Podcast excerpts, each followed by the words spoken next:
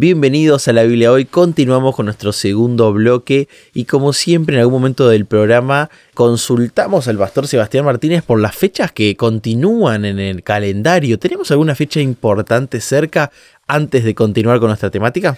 Mira, agradezco tu pregunta, Leo, este sábado 9 de julio, además de en Argentina festejarse el Día de la Independencia. Un día muy patriótico. Muy patriótico. Para los argentinos hay dos fechas que son fundamentales, el 25 de mayo y el 9 de julio.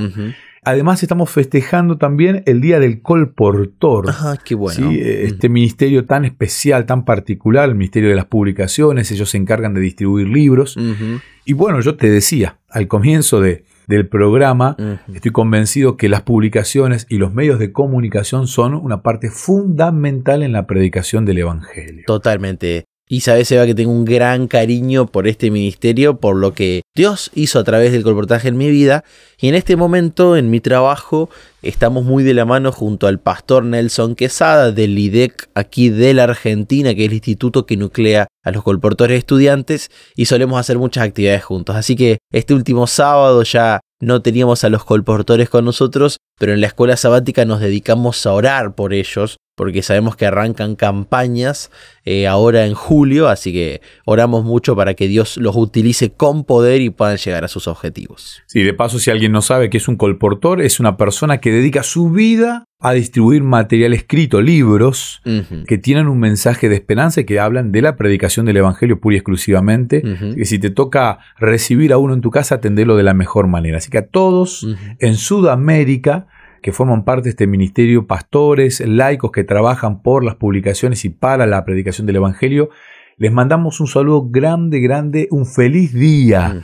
Y si vos en tu iglesia tenés a un colportor, no dudes en acercarte, darle un abrazo si se puede, si lo permiten las normas sanitarias de tu país, dale un abrazo.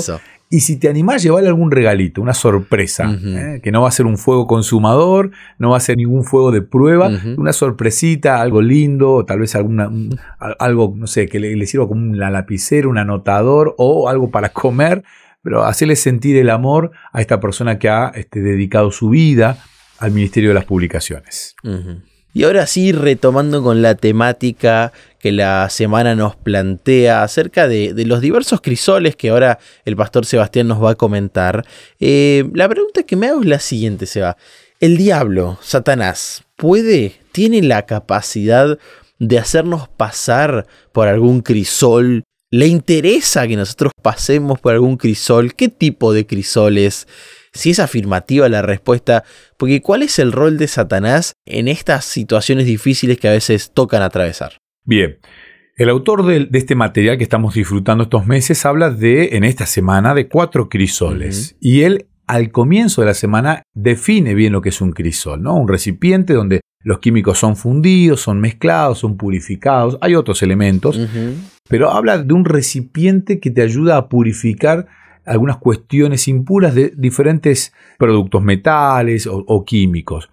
Nosotros hablamos del crisol como una situación que te ayuda a mejorar, que te va purificando. Y hay un crisol claramente de prueba provocado por Satanás. Primera de Pedro, este mismo autor que estamos mencionando, este apóstol, ya mencionamos que tiene experiencia en pruebas, en el capítulo 5 empieza a hablarle a los miembros de la iglesia, comienza a los líderes de la iglesia. tal cual. Y esto es interesante, él empieza a hablar a los líderes de la iglesia. El versículo 1 dice, quiero darles un consejo a los líderes de la iglesia. Yo también soy líder como ellos y soy testigo de cómo sufrió Cristo. Además, cuando Cristo regrese y muestre lo maravilloso que es Él, disfrutaré parte de su gloria. Y sigue hablando. Versículo 5 dice, del mismo modo ustedes, los jóvenes, deben obedecer la autoridad de los líderes de la iglesia todos deben tratarse con humildad, pues la Biblia dice, Dios se opone a los orgullosos, pero brinda su ayuda a los humildes. En ese contexto de diálogo con los líderes, adultos y jóvenes, Él les está dando estos consejos. Dice, por eso sean humildes y acepten la autoridad de Dios, pues Él es poderoso. Cuando llegue el momento oportuno, Dios los tratará como agentes importantes. Así que pongan sus preocupaciones en las manos de Dios, pues él tiene cuidado de ustedes. Tus preocupaciones en las manos de Dios. Versículo 8. Estén siempre atentos, siempre atentos y listos para lo que venga, pues su enemigo, acá lo define muy bien, ¿eh? Enemigo. Es el enemigo. El diablo anda buscando a quien destruir como si fuera un león rugiente. Otra versión, la más popular, dice, sed sobrios y velad, estar atentos, porque vuestro adversario, el diablo, como león rugiente, anda buscando a quien devorar. Claro.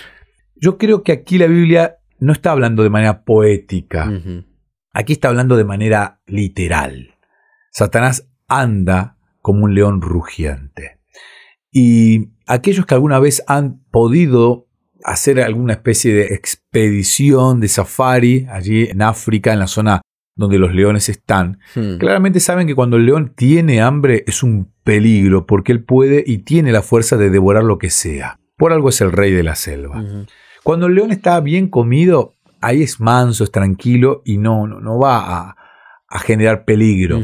Pero Satanás es un león que siempre está hambriento y siempre anda buscando a quién devorar. Cuando nosotros nos olvidamos de esto, caemos en peligro. Caemos en peligro porque estamos hoy al acecho de este león rugiente. Si yo te dijera que en la ciudad en la que vos vivís, Leo, que se llama Libertador San Martín, allí en la provincia de Entre Ríos, casi enfrente a Uruguay, la ciudad chiquita, conozco muy bien porque viví nueve años de mi vida en aquella ciudad, si yo te dijera que en esa ciudad anda un león que se escapó de un circo, se escapó de un zoológico y anda rugiente y con Mm. mucha hambre, yo no creo que andarías tranquilo. No. no saldrías de, Tal cual. de tu oficina tranquilo, de la radio tranquilo, andarías realmente mirando hacia todos lados con cierto temor. Sería una situación muy angustiante. Totalmente. Pero muchas veces esto lo, lo tomamos casi como algo liviano. Y bueno, es un texto, lo escribió Pedro allí hace tantos años. Seguramente lo decía de manera poética y quiso ser agradable y enfatizar que no, no.